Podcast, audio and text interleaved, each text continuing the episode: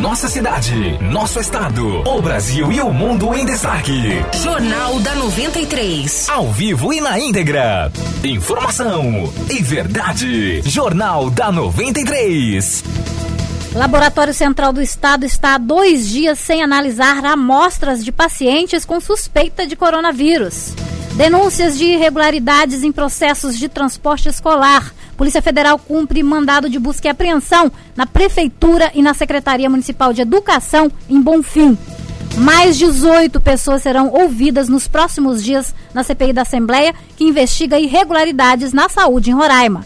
E Roraima é o terceiro estado do Brasil com o maior número de indígenas mortos por Covid-19. Esses são alguns dos destaques do Jornal da 93 desta terça-feira, 16 de junho de 2020. Para ficar bem informado, Jornal da 93. Jornal da 93. Muito boa tarde para você. Eu sou Vanderleia Ferreira. Estamos ao vivo do estúdio da Rádio 93 FM, agora em Boa Vista, meio-dia e 48 minutos. A Polícia Federal esteve hoje no município de Bonfim. Agentes cumpriram o mandado de busca e apreensão na Prefeitura e também na Secretaria Municipal de Educação da cidade. Há denúncias de irregularidades em processos relacionados ao transporte escolar, suposto desvio de recursos federais do Fundo de Manutenção e Desenvolvimento da Educação Básica. Por meio de nota, a assessoria do prefeito de Bonfim, Joner Chagas, informou que qualquer órgão fiscalizador ou de investigação pode requisitar contratos, processos para averiguação e que é um procedimento normal na administração pública. A prefeitura de Bonfim informou ainda que está colaborando com as investigações e tem total interesse nos esclarecimentos dos fatos. E por falar em, investi eh, em, investigação, a Comissão Parlamentar de Inquérito da Assembleia Legislativa, que apura irregularidades na Secretaria Estadual de Saúde, deve ouvir nessa semana e também na próxima mais 18 pessoas envolvidas na compra de insumos utilizados no combate à pandemia de Covid-19. A CPI apura irregularidades em contratos da saúde. Donos de empresas e ex-servidores da CESAL estão entre os convocados pelo relator da comissão, o deputado Jorge Everton. A suspeita de superfaturamento, a suspeita de direcionamento, né, tudo isso está sendo analisado. Nós não vamos parar o trabalho. Apesar de eu ter testado positivo para a Covid, estarei de casa acompanhando o trabalho e fazendo as perguntas online pelo aplicativo Zoom. O trabalho continua. Nós iremos dar continuidade buscando trazer uma saúde pública de qualidade para a nossa população.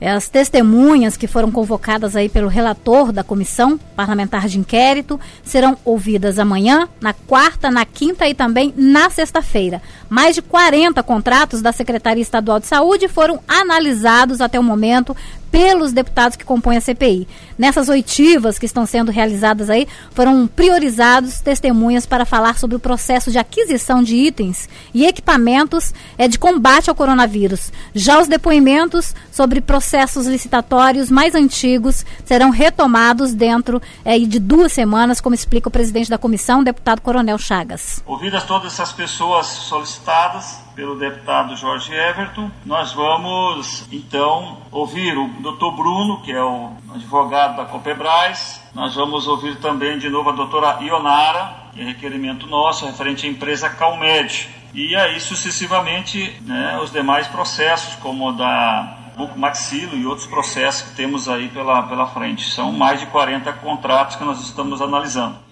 É, o deputado estadual Jorge Everton, que é o relator é, da CPI, defende que já existe material suficiente e indícios de esquemas na compra de respiradores, equipamentos de proteção individual, máscaras, álcool em gel e também cartilhas, sem contar com empresas que teriam sido beneficiadas e que venderam produtos por valores bem, bem mais altos que os do mercado. Quanto aos contratos cancelados devido aos trabalhos da imprensa e também da CPI, Jorge Everton afirma que o governo estadual economizou aí ao menos 70 milhões de reais, o que possibilitou que nas últimas semanas a Secretaria de Saúde recebesse materiais básicos e medicamentos comprados a preços bem mais baixos que os praticados em outras ocasiões.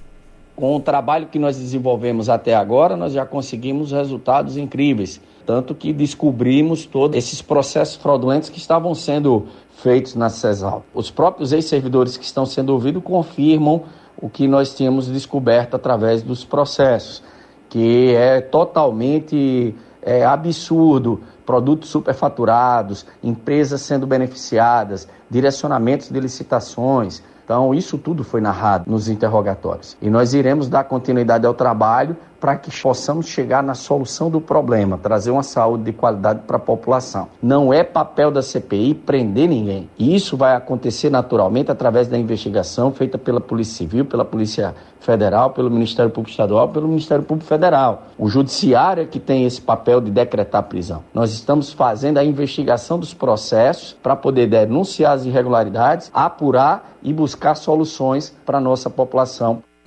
É, enquanto se apura irregularidades de desvios de recursos públicos, a população padece com a falta de materiais.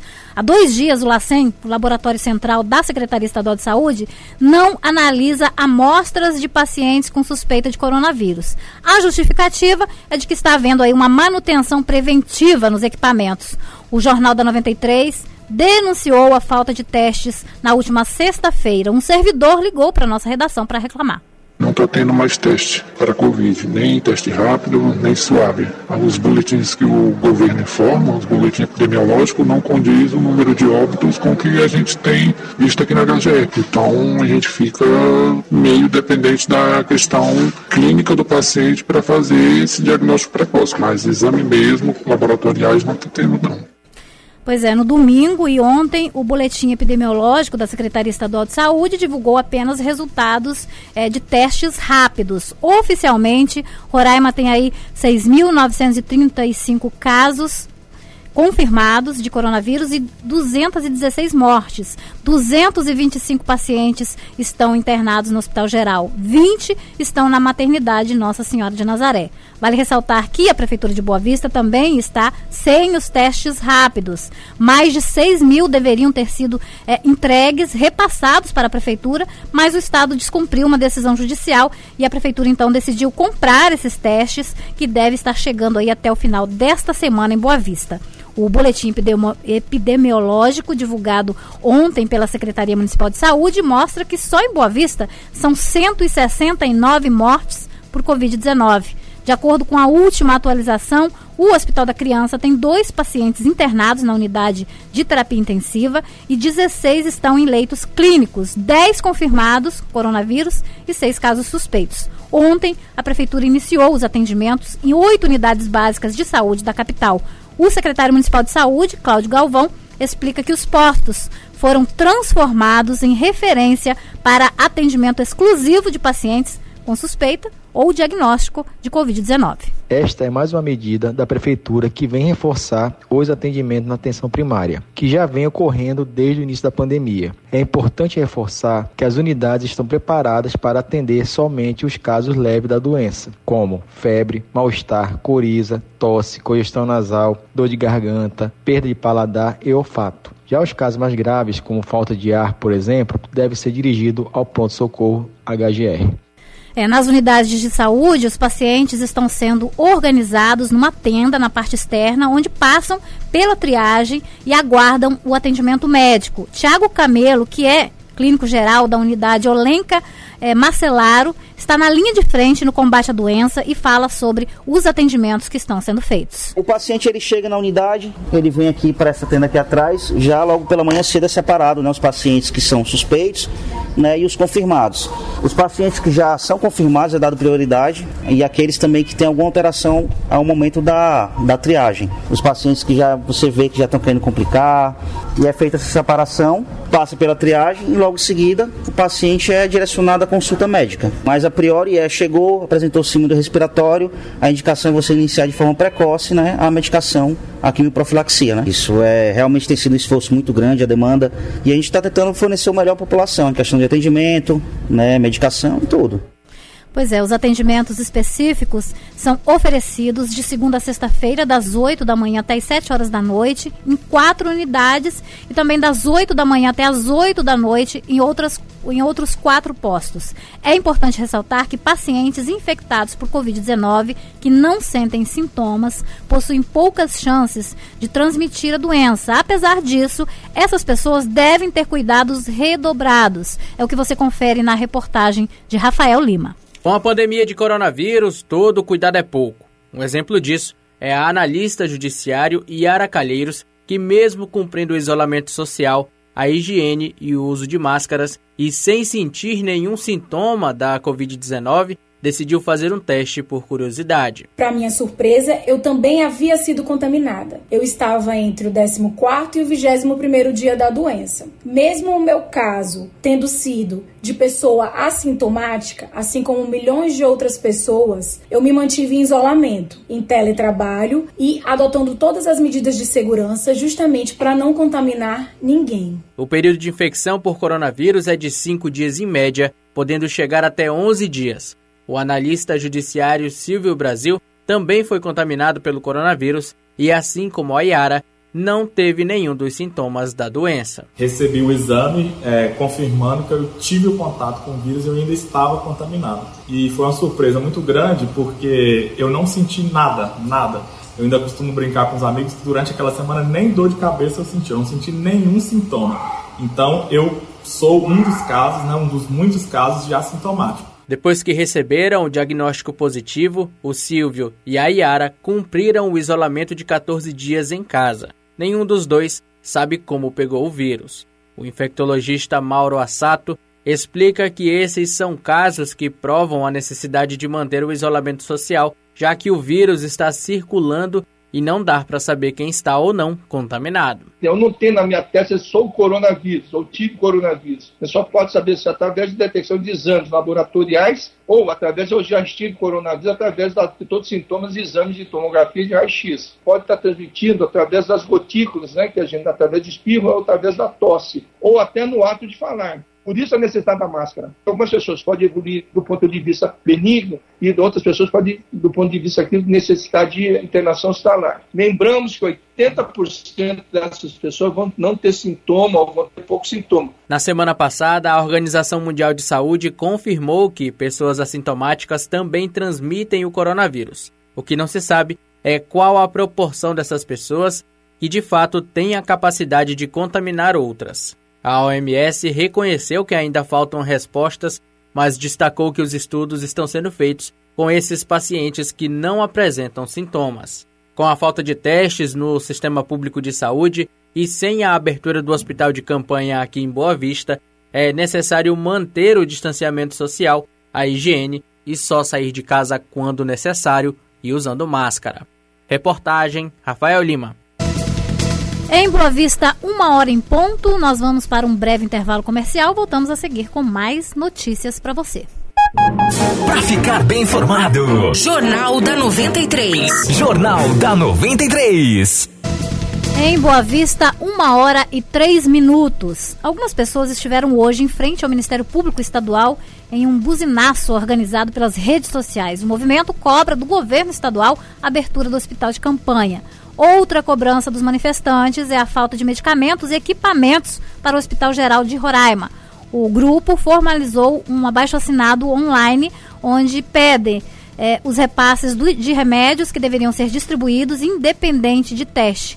Eles defendem ainda que se houvesse é, medicamentos, não haveria caos na saúde pública. E por falar em Ministério Público, o órgão irá disponibilizar uma clínica de imagem para funcionar dentro do hospital de campanha montado pelo Exército Brasileiro. Miriam Faustino tem as informações.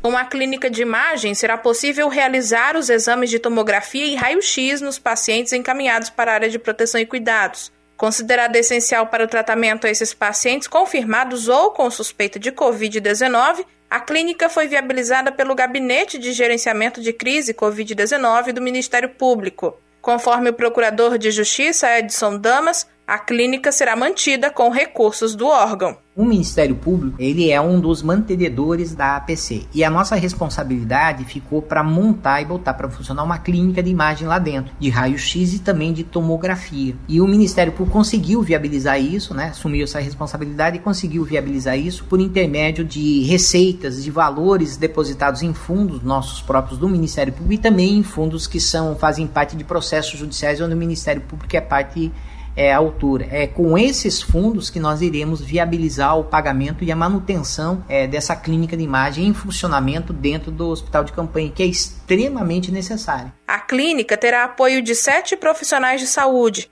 Edson Damas explica como ela vai funcionar. A clínica vai funcionar 24 horas dentro do hospital para não precisar tirar os pacientes lá de dentro, né? A clínica ela está interligada, né, em todos os computadores da unidade hospitalar, então é, fez a imagem, já manda para o computador do médico e ela vai funcionar com quatro servidores técnicos para 24 horas para operar os equipamentos e além dos quatro técnicos, mais três médicos que irão assinar os laudos. Com a disponibilização da clínica pelo Ministério Público, que será custeada pelo órgão, toda a parte de imagem da área de proteção e cuidados fica concluída. Na última semana, o Ministério Público também já tinha feito a entrega de mais de 100 tipos de medicamentos para o hospital de campanha para tratar pessoas acometidas pela Covid-19. O valor estimado da doação foi de um milhão de reais. Outra medida de apoio por parte do Ministério Público foi ceder o auditório do órgão para iniciar o treinamento da primeira turma de médicos que devem atuar no hospital de campanha.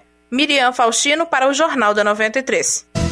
E Roraima é o terceiro estado do Brasil com o maior número de indígenas mortos por Covid-19. Os dados são da articulação dos povos indígenas do Brasil. Rafael Lima. Roraima registra ao menos 33 mortes de indígenas vítimas de coronavírus, sendo o terceiro estado do Brasil nessa estatística. As informações foram divulgadas pela Articulação dos Povos Indígenas pelo Brasil, a APIB. Os dados são do Comitê Nacional pela Vida e Memória Indígena, apurados até o último sábado, dia 13.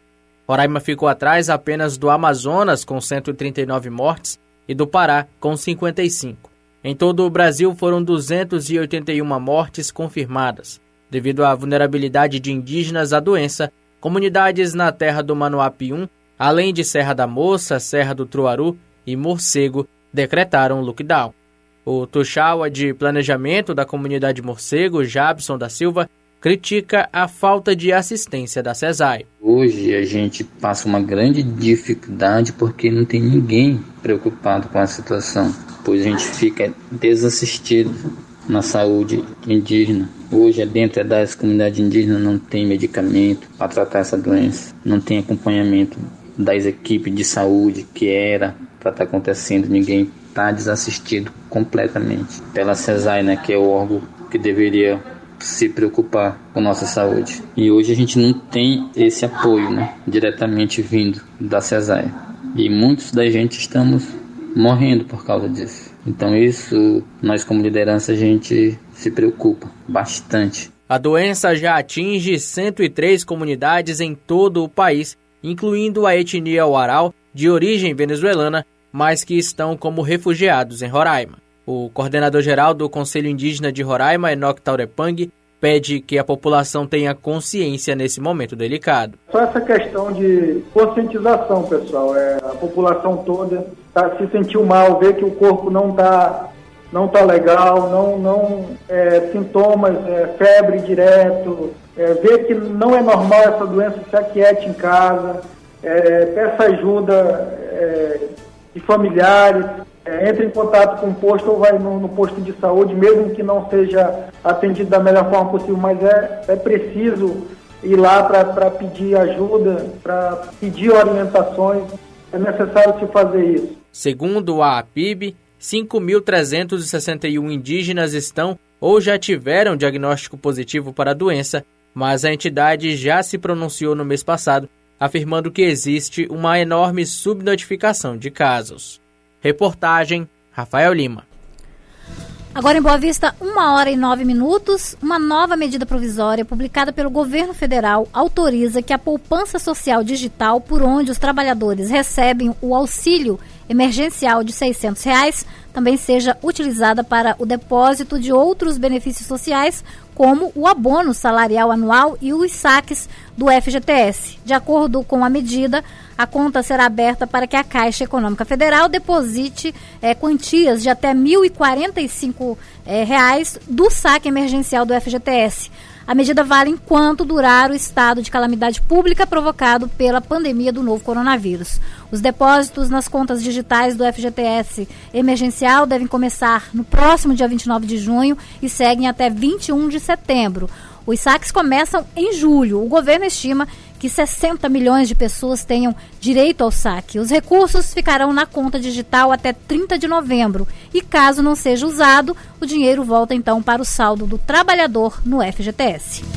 Enquanto tem gente precisando de dinheiro para garantir a sobrevivência, outros se aproveitam da situação. Quase 40 mil pessoas devolveram o auxílio emergencial de 600 reais. De acordo com o Ministério da Cidadania, dessas pessoas que receberam indevidamente o recurso, mais da metade, 23.600, são militares das Forças Armadas que não têm direito ao auxílio. O Ministério da Defesa reconheceu em maio que mais de 73 mil militares haviam sacado o auxílio indevidamente e determinou a devolução. De acordo com as Forças Armadas, quem não devolver o benefício terá o recurso descontado da folha de pagamento. Para restituir o dinheiro ao cofre público, é preciso emitir um, uma guia de recolhimento da União e realizar o pagamento. O Ministério informou que já foram recuperados quase 30 milhões de reais. Além dos militares, um relatório do Tribunal de Contas da União apontou que mais de 8 milhões de pessoas sacaram o auxílio emergencial indevidamente. Entre eles estão jovens da classe média, servidores públicos aposentados esposas de empresários. Vale lembrar que o auxílio emergencial de 600 reais foi criado para ajudar quem teve a renda comprometida com a pandemia da Covid-19. Podem solicitar trabalhadores informais, microempreendedores individuais, desempregados e beneficiários do Bolsa Família. Enquanto essas pessoas é, pegam esse dinheiro aí sem necessidade, outras que realmente precisam acabam sendo prejudicadas. É o Brasil, né, gente? Em Boa Vista, uma hora e 12 minutos. O Jornal da 93 termina aqui. Lembrando a você que a produção foi da nossa central de jornalismo. A seguir, você fica com o programa Rádio Verdade. Obrigada pela sua audiência. Boa tarde para você.